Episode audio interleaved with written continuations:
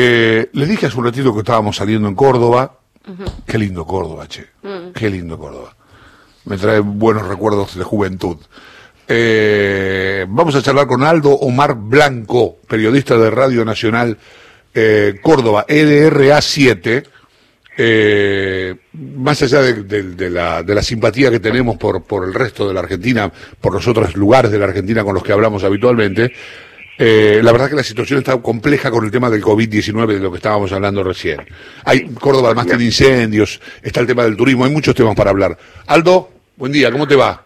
Chavo, buen día. Excelente. Sigue llovinando, hace como 48 horas que está llovinando en Córdoba, 24 de máxima, también eh, 13 grados a esta hora la temperatura. ¿Puedo hacer un breve aporte por el tema del aire acondicionado, Chavo? Métale nomás.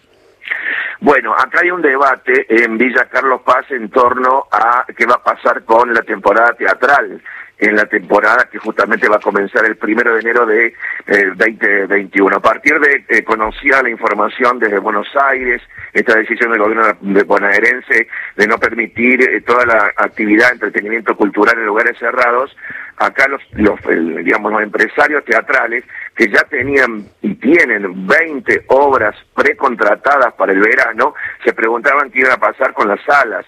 Eh, ellos afirman que tienen todos los protocolos, que lo están analizando desde el call central, pero que también estaban realizando estudios en base a lo que se había realizado en otras partes del mundo en lugares cerrados y con el aire acondicionado con algunos filtros especiales. Simplemente es una mención que, eh, que está en danza y está en debate acá en la en la provincia de Córdoba. Vamos a lo que me comentabas, Chavo, si efectivamente es compleja la situación, hay 89% de camas ocupadas de terapia intensiva, de, de, digamos, de internados de COVID-19. El Hospital Rawson, que es un hospital modelo, está trabajando en Maca- se ha habilitado un hospital modular que fue realizado con fondos que fue levantado en el mismo polo sanitario de Córdoba con fondos de la nación. Ayer fue un día de récord, 55 muertes por COVID-19 en la provincia de Córdoba, el número más alto,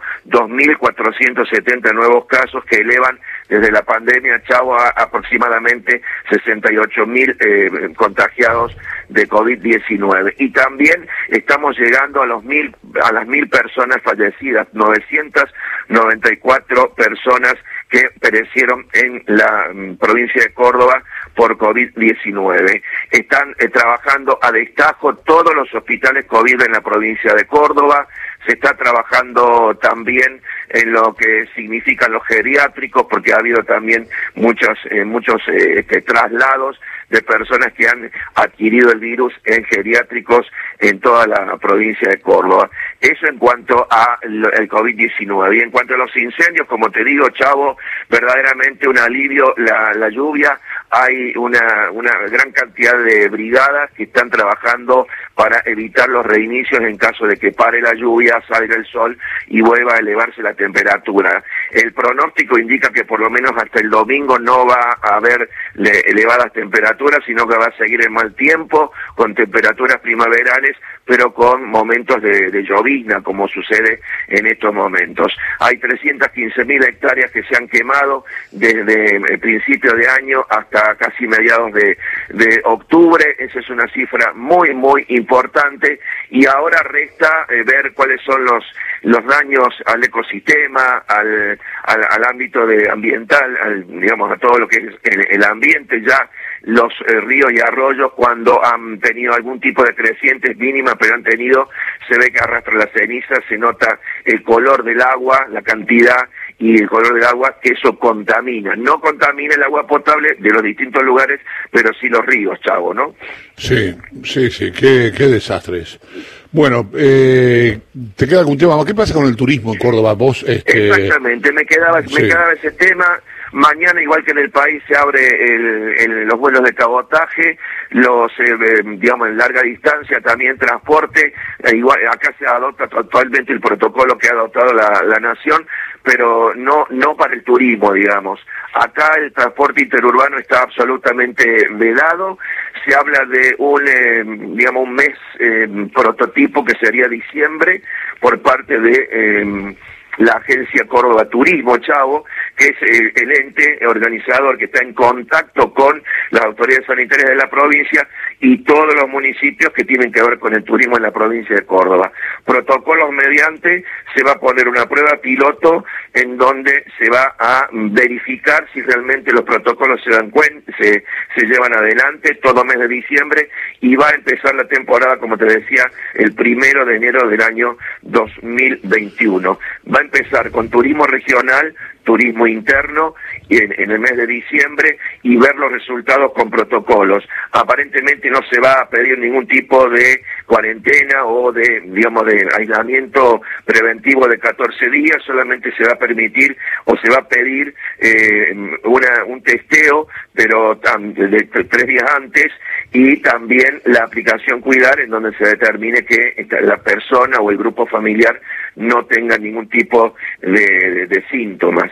Eh, también se va a, mm, digamos, de alguna, de alguna manera dialogar entre la Agencia Córdoba Turismo y también cada uno de los municipios dependerá de cada uno de los lugares cómo se vaya, vaya evolucionando el número de casos. Recordemos que la provincia estaba manifestando de alguna manera que en estos meses podíamos llegar a 3.000 casos diarios. Ayer hemos llegado a 2.500 aproximadamente, o sea, no estamos lejos de esa cifra. Todo va a depender del informe sanitario diario para que en la temporada turística en la provincia de Córdoba podamos tener el pulgar para arriba y, ¿por qué no, Chavo, tener visitantes de otras provincias? Por ahora no. Aldo, buen día. Lucía Isikov te saluda. ¿Qué tal? Buen día. ¿cómo eh, te quiero consultar por un tema que tiene que ver con Schiaretti. Desde el 17 de octubre, desde el Día de la Lealtad que Schiaretti se conectó en el acto de Alberto Fernández, se viene un poco especulando con este acercamiento entre Schiaretti y el gobierno nacional. Ayer hubo teleconferencia para anunciar el, este acueducto biprovincial con Santa Fe y participó Alberto, bueno, la, la encabezó Alberto y habló con Schiaretti. ¿Se dice algo de esto allá? Yo creo que importa particularmente porque eh, de cara a las próximas votaciones en el Congreso, hablamos de presupuesto, hablamos de coparticipación, eh, están mirando atentamente cómo se van a mover los bloques, el bloque de Córdoba Federal en el Congreso y en ese marco entendiendo si querés un acercamiento con Schiaretti. ¿Lo, lo interpretás así? Lo interpreto en materia de gestión. Me parece que Córdoba es una de las provincias más importantes, sin desmerecer las otras, por el caudal de votos que, que tenemos, digamos, en cuanto a las elecciones, aún siendo elecciones de medio tiempo que serán el año que viene. Pero creo que ha habido un acuerdo, no para, eh, digamos, desde lo político, sino lo gestional. Me parece que es importante los fondos que está girando la, la nación, la atención que ha tenido la, la nación, el gobierno nacional, el ambiente, para eh, ayudar en tema de incendios ha sido fundamental y me parece que eso ha acercado a las partes. El, el hecho puntual de la gestión de este acueducto, de, de una, una importante cantidad de, de inversiones que ha hecho la Nación y la provincia de Córdoba para lograr este acueducto entre Paraná y la provincia de Córdoba, marca verdaderamente un inicio eh, en, en cuanto al trabajo conjunto. No creo, creo que es prematuro pensar que es, eh, eso significa algún tipo de alianza. Aquí en Córdoba tenemos un peronismo izquierdista, tenemos un peronismo que subsiste del del azotismo, pero también tenemos sectores quineristas que apoyan la gestión de Chiaretti, como así también un quinerismo de paladar negro que no la aprueba en algunos sentidos, pero de todo y sobre todo en la cuestión del de pensamiento, el paladar negro que tiene Chiaretti en cuanto a eh, lo que tiene que ver con eh, manejar la provincia desde un punto de vista eh, económico, eh, de un punto de vista capitalista, de un punto de vista liberal. Eh, hay, hay varios debates en torno a eso, pero es muy prematuro por ahora hablar de algún tipo de alianza. Por eso insisto, a mi parecer, me parece que tiene que ver con lo gestional. No ha habido ningún, ninguna chispa que se haya encendido eh, entre ambos mandatarios para, para de alguna manera pensar que hay algún tipo de ruptura. Al principio había muchos interrogantes. Ahora me parece que Córdoba, como dijo Alberto Fernández, tiene que estar integrada a todo el plan nacional que tiene que, que, que tiene que ver con la salida del país de esta crisis. Aldo, ¿qué tal? Buen día. Claudia Villapunte, saluda. Consulta, ¿talleres, Belgrano? ¿Por quién hinchamos ahí? ¿Hay alguna preferencia o no se puede decir? Eh, sí, se puede decir porque yo en mi juventud dos veces me probé en Belgrano, las dos veces fracasé, así que soy hincha de Belgrano de Bueno. sí. Pero bueno, en este caso la pregunta viene por el lado de, de Talleres de Córdoba y en realidad por el inicio de la Liga Profesional de Fútbol, porque bueno, en la primera fecha Talleres tiene que recibir a Newell's Old Boys de Rosales, Talleres que tiene justamente en el grupo también a Boca, equipo que va a recibir recién eh, en diciembre. ¿Hay algún tipo de protocolo y algo que se está organizando teniendo en cuenta que faltan muy poquitos días para que vuelva la actividad y bueno, va a volver el fútbol también ahí en la provincia de Córdoba? Eh, eh, insisto, esto tiene que ver con, los con los protocolos. Belgrano, por ejemplo, ha tenido un par de casos de, Sí. de- de- de sospechosos de COVID. eh, han tenido que volver a, a sus entrenamientos particulares hasta hasta volver. No tengo conocimiento de que de que vuelva, pero si el fútbol nacional vuelve, Talleres vuelve. Belgrano está en, en, prim- en primera en el Nacional B. La cuestión tiene que ver con lo dinámico que tiene que, que tiene los entrenamientos, Claro.